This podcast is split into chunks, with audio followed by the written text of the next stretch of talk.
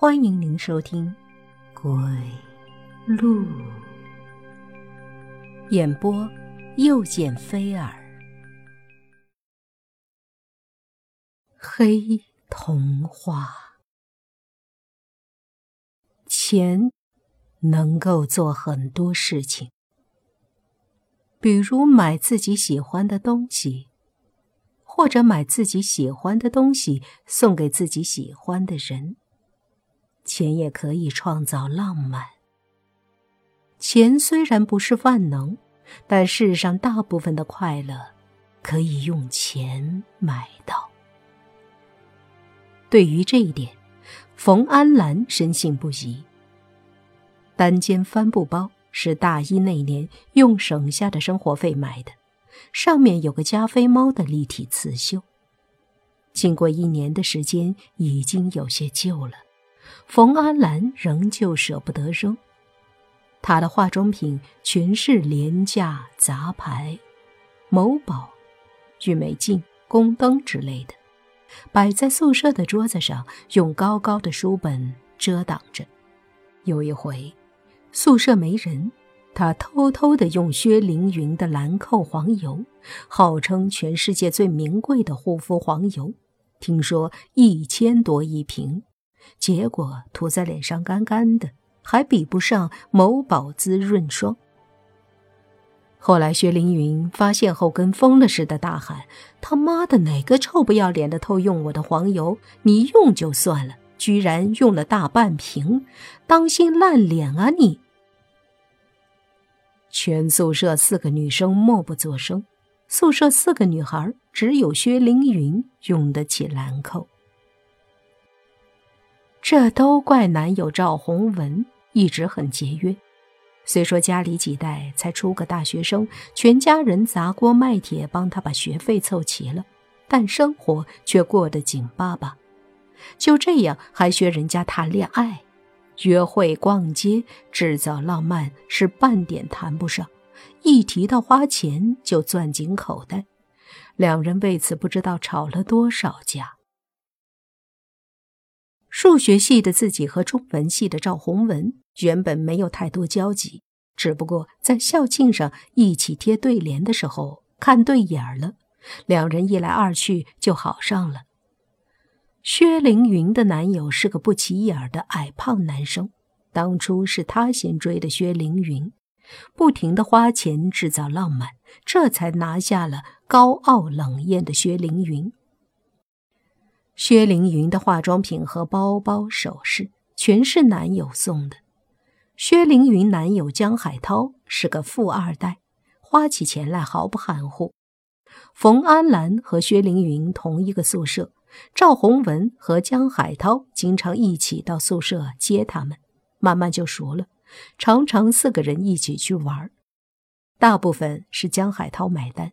人家是富二代，花钱请女友的朋友玩，理所应当。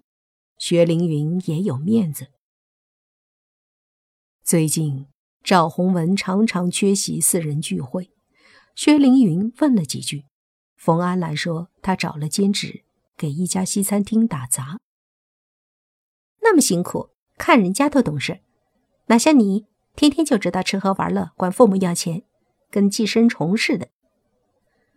薛凌云没好气儿的看着盯着包厢电视机的江海涛说：“江海涛在看 NBA，没空理会女友，打工兼职就是懂事。家里有的是钱，自己根本不需要那么锻炼，将来是要继承家业的，靠的可不是端盘子、擦地板的功夫。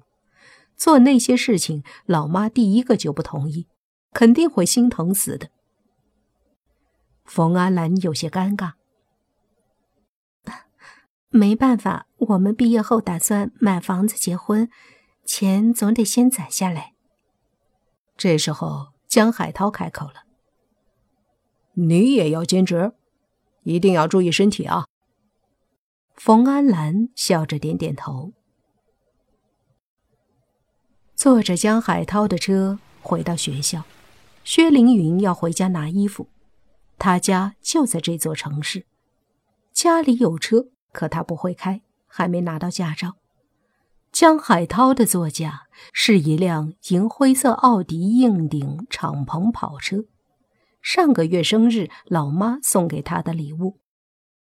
送冯安兰回宿舍，一路上车里安静的可怕，最终还是江海涛开口打破了沉寂：“毕业后有什么打算？结婚，生孩子，然后相夫教子，老去。”死掉，和大多数女人一样过一辈子。冯安兰悲伤的看着窗外的景物，这一片是富人区，从山脚下到山顶全是一溜的别墅，山脚下还有一大片人工湖，波光潋滟。远处的山坡上还有瀑布往下流，环境依山傍水。冯安兰看了眼江海涛，问道：“你呢？”虽说外表上和赵宏文有差距，个子没有赵宏文高，长相也不及赵宏文有神，但无奈人家条件好，用的是苹果手机，开的是奥迪跑车，身上的古龙水也是好闻的松木气味，手腕上戴的是水鬼绿。听说价格就抵得上一套小户型。江海涛有些木讷的挠挠头。呃，以后的事情谁能说得清楚呢？冯安兰问道。你说，住在这里是什么感觉？语气里充满向往和幻想。江海涛看着车外的别墅。你是说这里？嗯，冯安兰点头。江海涛听后说道：“这种地方哪能住人啊？房子都建在山上，又有那么大一片湖水，正午的时候光是反光就能照的人受不了。